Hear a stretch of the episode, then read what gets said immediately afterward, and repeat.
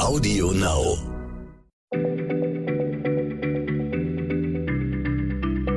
Schneller Schlau, der kurze Wissenspodcast von PM.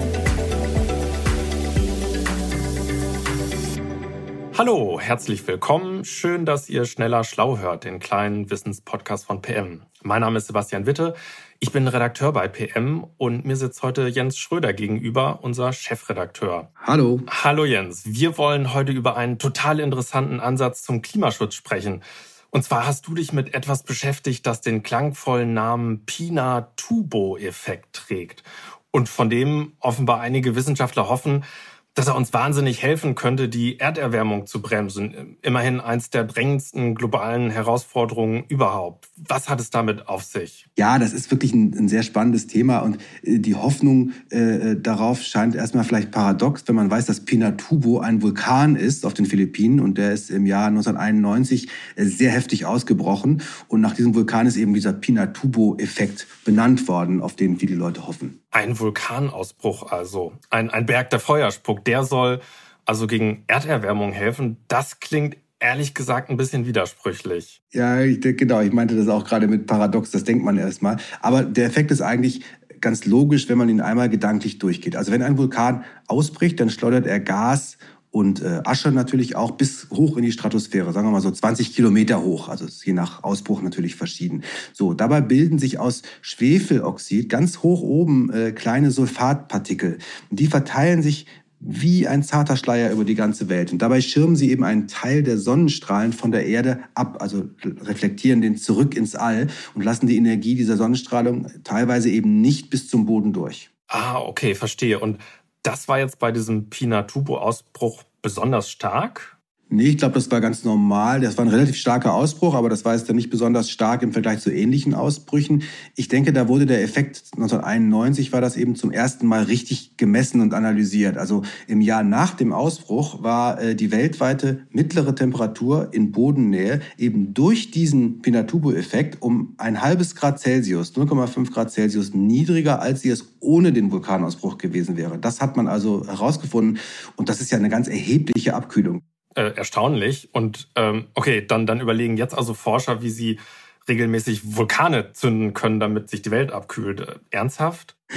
Nein, ganz so krass ist es ja nicht. Das wäre, glaube ich, auch schwierig. Aber dieses Solar Radiation Management, so nennt man das, also die Beeinflussung der Sonneneinstrahlung, das Management der Sonneneinstrahlung, ist eben ein wichtiger Zweig in einer Forschungsrichtung namens Geoengineering geworden. Also das ist sozusagen der ingenieursmäßige Umgang des Menschen mit bestimmten Parametern des Planeten, dass man quasi am Thermostat der Erde drehen kann. Ist nicht ganz, also nicht ganz, ist überhaupt nicht unumstritten, aber möglicherweise eben auch was, was wir irgendwann mal brauchen werden.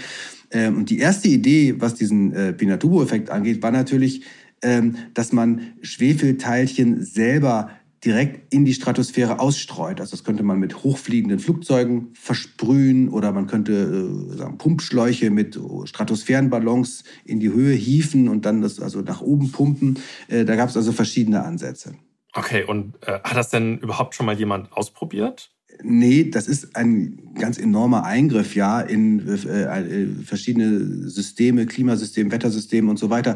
Äh, vor allem, wenn man das mit großen Mengen von Partikeln machen würde. Und da ist im Moment eben äh, absolut unsicher, welche Nebenwirkungen ein solches Experiment haben könnte. Also unerwünschte Nebenwirkungen, die man möglicherweise gar nicht mehr richtig einfangen könnte. Es könnten zum Beispiel regional auf der Welt ganz unterschiedliche Effekte äh, eintreten, die man vorher gar nicht so vorhersagen kann und die dann die Leute, die regional einen bestimmten Effekt bekommen, den man nicht wusste vorher, äh, äh, schädigen und so weiter. Und andere könnten vielleicht stärker profitieren. Das weiß man alles noch nicht so genau. Und dann dazu kommt äh, Schwefel, diese, diese Sulfatteilchen greifen nachweislich auch die Ozonschicht an. Äh, und wir wollen ja nicht ein Problem lösen und ein anderes dabei äh, vergrößern oder erschaffen, dass das Ozonloch wieder äh, neu entsteht oder größer wird.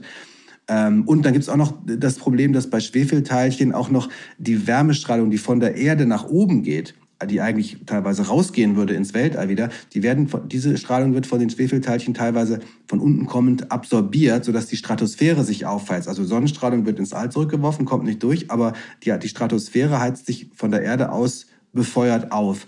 Äh, und das, was das dann wiederum für Auswirkungen hat, ist auch unklar. Also es ist sehr, sehr kompliziert und deswegen hat man das eben, deine Frage hm, war ja, hat man es schon mal gemacht, hat man es eben bisher noch nicht gemacht. Hm, also das, das klingt ja ziemlich riskant und eher so, als sollte man jetzt nicht allzu viele Hoffnungen auf diese Methoden setzen.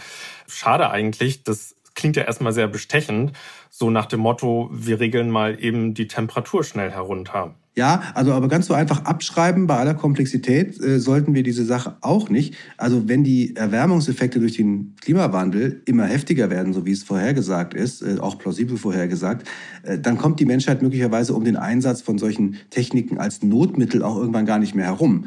Ähm, es sollen daher jetzt, und das ist der Punkt, an dem wir jetzt heute stehen in der Wissenschaft, es sollen jetzt in kleinem Maßstab Experimente gemacht werden, damit man später zumindest besser weiß, was für Dynamiken man eigentlich äh, in Gang setzt, wenn man solche Geoengineering-Maßnahmen äh, macht. Also es soll erforscht werden, wie diese ganzen Dinge sich auswirken würden, zum Beispiel eben das Ausbreiten von Partikeln in der Stratosphäre. Hm, okay, und was genau wird da experimentiert?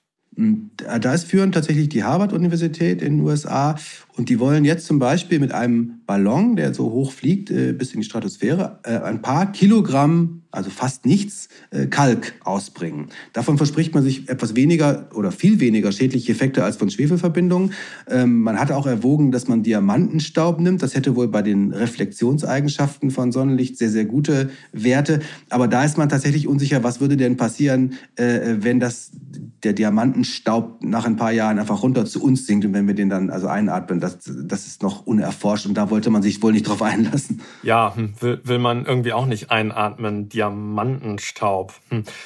Dann vielleicht lieber Kalk. Ähm, und wie, wie geht's damit? Also das Experiment äh, ist tatsächlich sehr konkret geplant. Das heißt Scopex und ähm, soll jetzt demnächst stattfinden. Man möchte also erstmal eben nur diese paar Kilo Partikel ausbringen, Kalk, um zu sehen, wie verteilt sich das und was sind dann die direkten Wirkungen in der Umgebung dieser Maßnahme und welche Dynamik entsteht, wenn der Kalk dann tiefer sinkt, nämlich von der Stratosphäre zum Beispiel runter in die Troposphäre, wo sich unsere Wolken bilden, die unser Wetter machen. Äh, und die Hoffnung ist, da ist sowieso schon sehr viel Kalkstaub unterwegs äh, von äh, Gesteinsabrieb von der Erde, der hochgewirbelt wurde und so weiter. Äh, vielleicht würde dann das, der zusätzliche Kalk durch diese Geoengineering-Maßnahme gar nicht mehr so viel ändern. Aber man weiß es halt nicht. Das will man jetzt rausfinden. Hm, das klingt ja schon mal ein bisschen vielversprechender, aber wenn du sagst, mit der Zeit sinkt dann alles nach unten, dann ist dieser Effekt ja offenbar auch begrenzt, richtig? Genau, das ist auch bei echten äh, Vulkanausbrüchen so. Da hält dieser Pinatubo-Effekt, um das Wort nochmal zu nennen, also dieser Abkühlungseffekt, der hält maximal ein paar Jahre an äh, bei einem solchen Vulkanausbruch. Und wenn wir die Temperaturen senken wollen und sie niedrig halten wollen, dann müssten wir eigentlich immer weiter Partikel in die Stratosphäre schicken und die wieder ersetzen, die runtersinken mit der Zeit. Und das Blöde ist, diese Maßnahme würde ja auch nicht den aufheizenden Effekt des CO2 verhindern. Der liefe im Hintergrund einfach weiter ab und die äh, Erwärmung wird durch dieses äh, Sonnenstrahlenmanagement dann nur zeitweilig maskiert. Wenn man dann irgendwann aufhören würde, Partikel äh, äh nach oben zu schicken, dann würde der Planet die ganze Erwärmung durch das CO2 äh, schnell einfach nachholen. Also man maskiert im Grunde die Erwärmung nur, indem man sozusagen künstlich dagegen kühlt. Aber wenn man aufhört zu kühlen, wird sofort sehr viel wärmer. Puh, heißt aber auch, man dürfte im Grunde niemals damit aufhören. Das ist das Problem. Das Ganze kann im Grunde nur eine Übergangslösung sein, um Zeit zu gewinnen. Äh, Zeit natürlich, die dann genutzt werden kann, um die CO2-Emissionen und Methanemissionen und was sonst noch, äh, Lachgasemissionen, die alle klimawirksam sind, wirklich auf Null zu senken oder äh, um genügend CO2 vielleicht auch wieder aktiv aus der Atmosphäre rauszuziehen. Da gibt es ja auch Technologien, die sich weiterentwickeln. Und das ist eben die Gefahr äh, bei diesem Klimaengineering, dieser Klimaintervention. Leute denken dann, super, wir kühlen das jetzt einfach künstlich und dann brauchen wir uns um den ganzen anderen Kram mit CO2 sparen und verzichten und so gar nicht mehr so zu kümmern. So ist es tatsächlich nicht. Also das Kühlen könnte uns allenfalls ein bisschen Zeit gewinnen und das auch eben nur mit einem ziemlichen Risiko von Nebenwirkungen, die wir gar nicht haben wollen.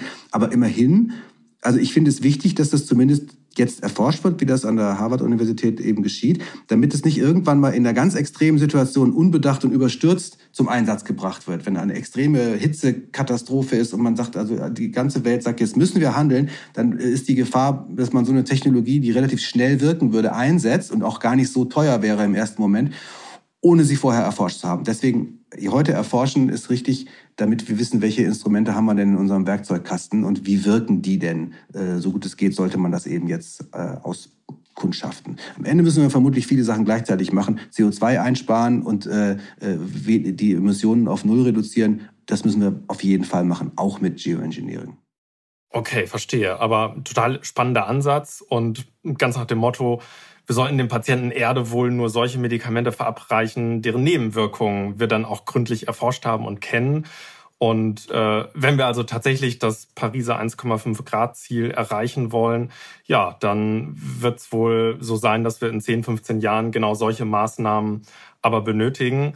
Äh, insofern höchste Zeit, die Methoden jetzt zu untersuchen, die dafür in Frage kommen. Danke, lieber Jens, äh, dass du uns einen dieser Ansätze näher erläutert hast.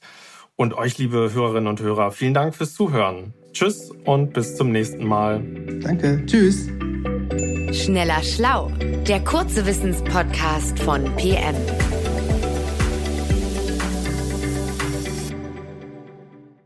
Hallo, ich bin Michelle. In unserem Podcast heute wichtig geht es nicht nur um die ganz großen Fragen, sondern auch um die Geschichten dahinter.